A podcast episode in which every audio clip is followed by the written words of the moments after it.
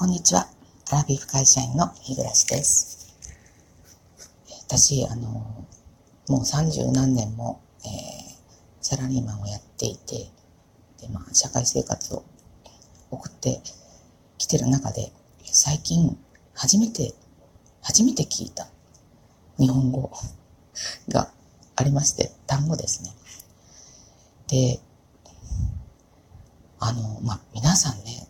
当然知ってるよってことになると思うんです。だってそれはね、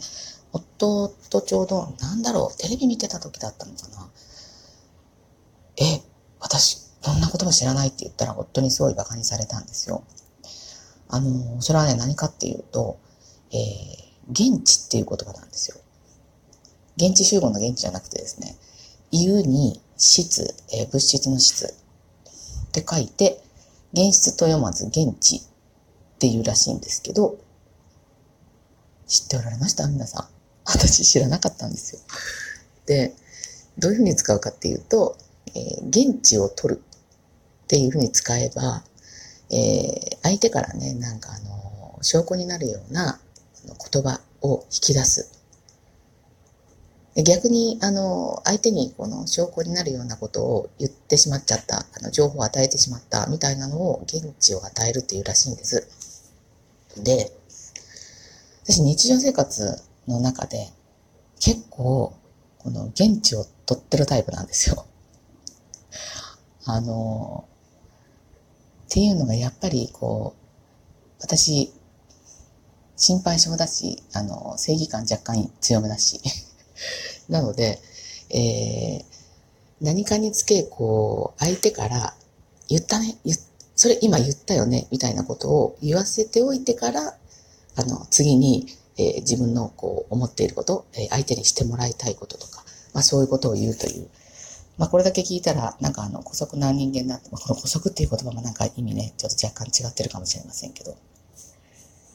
だからね、この、現地を取るって、いや、もっと早くに知ってたら、むちゃくちゃ使ったのになと思って、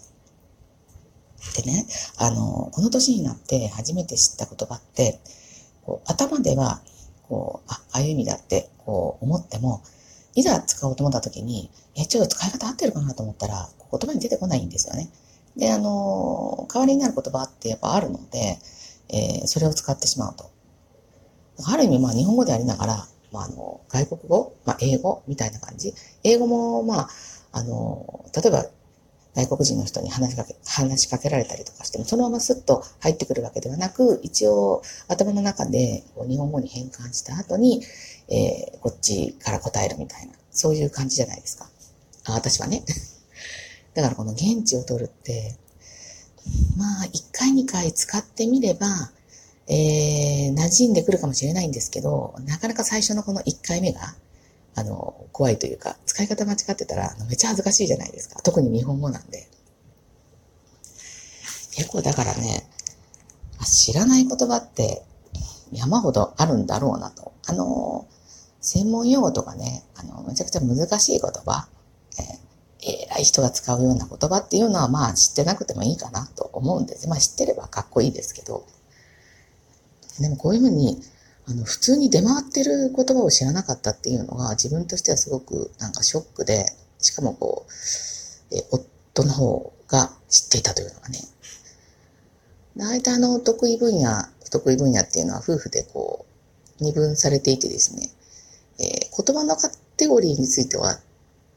まあ分野にもよるかもしれないけど、まあ日常生活で使っているような言葉とか、まあ会社で使うような言葉は、私の方が知ってるって勝手に思ってってたんですよね。うん、なのにまあ知らなかったという。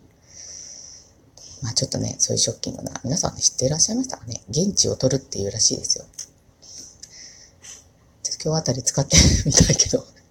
そういう現地を取るって結構、どういうでしょう。なんか、ある意味こう、やらしいっていうか、あ、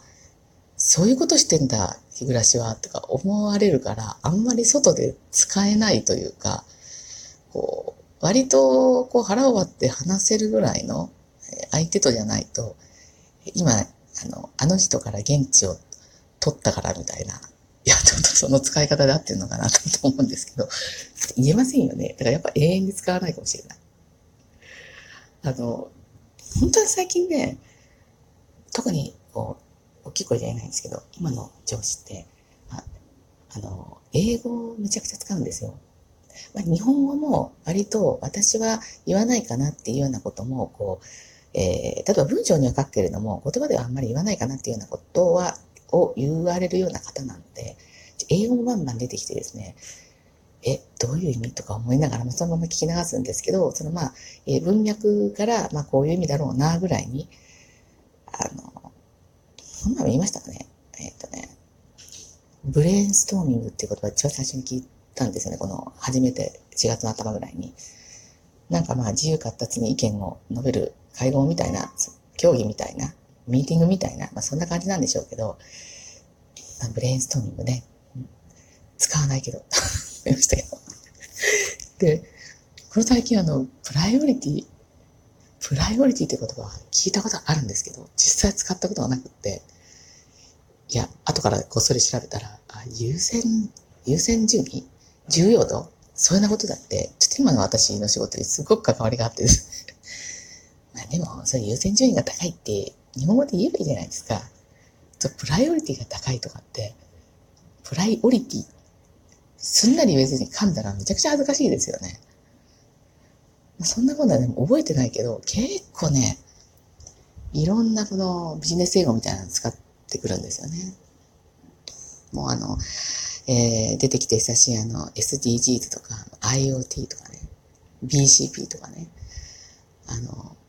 あ、あのことね、みたいな漠然とはあるけど、じゃあ細かく言ってみろって言われたら、いや答えられません、みたいな。たまに、あの、ちょっともう一回、これどういう意味だっけみたいな感じで、あの、調べてみないといけませんよね。だから私は自分のスマホのメモ帳に、こうよく出てくる品質ビジネス単語みたいなやつをですね、あの、入れてるんですよね。えー、で、た、たまに暇な時に、他の、あのメモ帳を他の件で開いたりした時にパッと目に入って、あ、あ、なるほどね、とかって。まあ、それもね、1ヶ月に1回もない話なので、まあとにかくねあ、特にあの、頭文字取るやつやめてほしいと思いますね。えー、似たやつ多いじゃないですか。特にあの3文字のやつ。うん使い方間違ったら大変なことだし、あの、文字入れ替わっても恥ずかしいし、だからこの語源となる英語を頭に入れてから、あの、頭文字取らないと、まあ、大変なことになっちゃいますので、ね、あの、もうこれ以上、これ以上増えてほしくないと思うんですけど、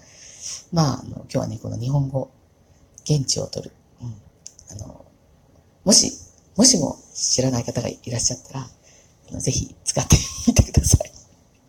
現地は取った方がいいと思うんですよ。本当に。はい。ということで、えー、最後までお聴きくださってありがとうございました。では次回の配信まで失礼いたします。